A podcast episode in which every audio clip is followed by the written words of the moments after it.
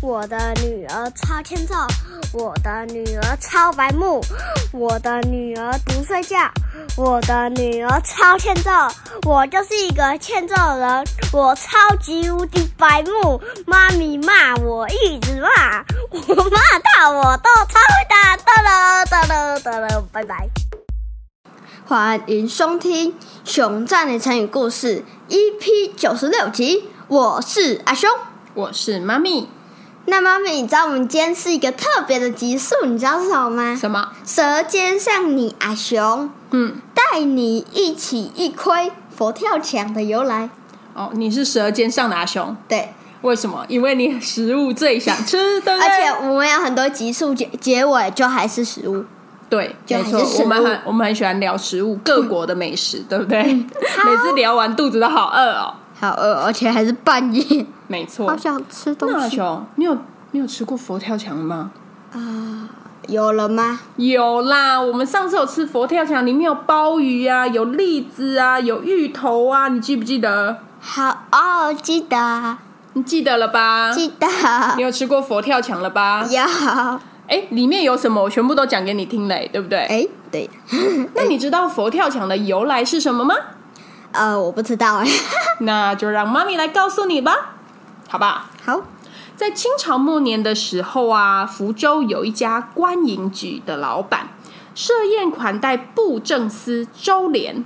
这次的布政司周就，是一个局的长官啊，布政司周濂。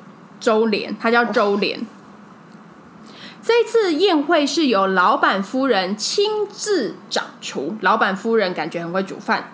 其中有一道是以鸡、鸭、猪等等的食材，再用绍兴酒去煨制而成的料理，因为味道香醇，让周濂吃了还想再吃，口齿留香。忘都忘不了啊。于是周濂就叫家里的厨师郑春发也学会做这一道菜。经过了好几次的实验，味道还是差那么一点点。于是周濂就带着厨师郑春发去向老板娘学艺啦，想学真正的做法。回来以后呢，郑春发又改良了，加入一点自己的 idea，结果料理出来的成果更好吃。噔噔噔，后来郑春发像 Kiss 的喇叭手一样，自己出来开了一间餐厅，叫聚春园。有一次呢，聚春园来了一群文青，他们不想要吃菜单上有的料理，他们想要吃一些无菜单的私房料理。正当郑春发苦恼的时候，他突然灵机动，想到把之前跟老板娘学的那一道菜独家秘出来。对，没错。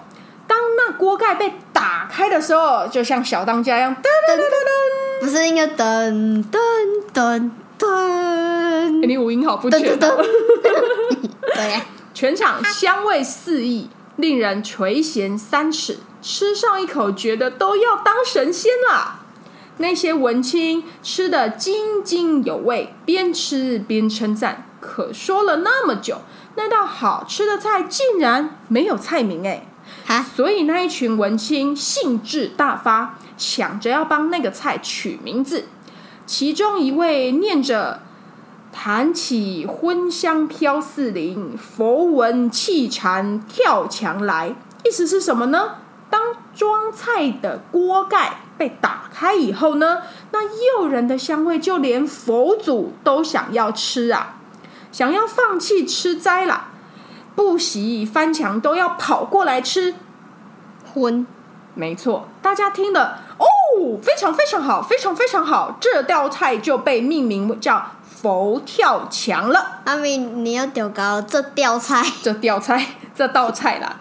好，另外还有一个关于佛跳墙的传说是这样子的，跟刚刚那个不一样哦。我来讲给你听，好不好？嗯，好啊，在福州有一个习俗，新婚的媳妇在进门的第三天，必须要在家人前展现厨艺，就是接受一个厨艺大考验就对了。噔噔噔，有一个新嫁娘，平常很少煮饭，虽然她妈妈已经事先给她魔鬼训练的，但是在试厨的前一天，她紧张到全部忘光光，脑子一片空白。他望着一大堆的食材，情急之下，他就把所有的山珍海味通通倒到酒坛子里面，然后拿了一包材料，什么材料？不是拿了一个包材料的那个荷叶，以前没有塑胶袋嘛，他们都是用荷叶去去包食物，比如说包肉啊什么，他就用荷叶把那个酒坛的坛口封住，然后顺手就把酒坛放在还有一点点火苗的那个炉灶口，以前要烧烧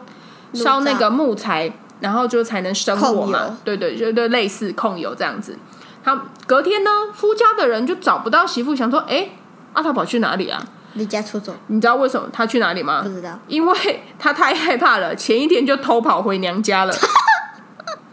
公婆就走到厨房，看只只有看到那个酒坛子嘛，冒着热气，把它掀开以后，哇，也太香了吧！喝下去更是唇齿留香，在心里小打鼓，噔噔噔噔噔噔噔噔，大家都非常喜欢，想说他厨艺也太厉害了吧！真的是无心插柳柳成荫呢，哈，哈我？乱煮的，我乱煮的。好，那我问你哦，你觉得哪一个比较像是佛跳墙的由来呢？我觉得应该是第二个乱煮的吧，乱煮。乱煮的。那你喜欢哪一种？你喜欢研究做成佛跳墙的厨师郑春发的故事，还是福州地区新嫁娘的习俗？就是要我喜欢乱煮的，你喜欢乱煮的，因为你也是乱煮派的，对不对？我又我又没有煮东西。你是乱煮阿雄。好，那我问你，你可以说出三个形容美食、美味食物的成语吗？呃，吃呃口齿留香，垂涎三尺，山珍海味好好吃。好好吃。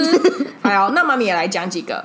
还有什么津津有味啊，浓香扑鼻，香味四溢，垂涎欲滴，食指大动，五味俱全为什全。么食指会有大洞？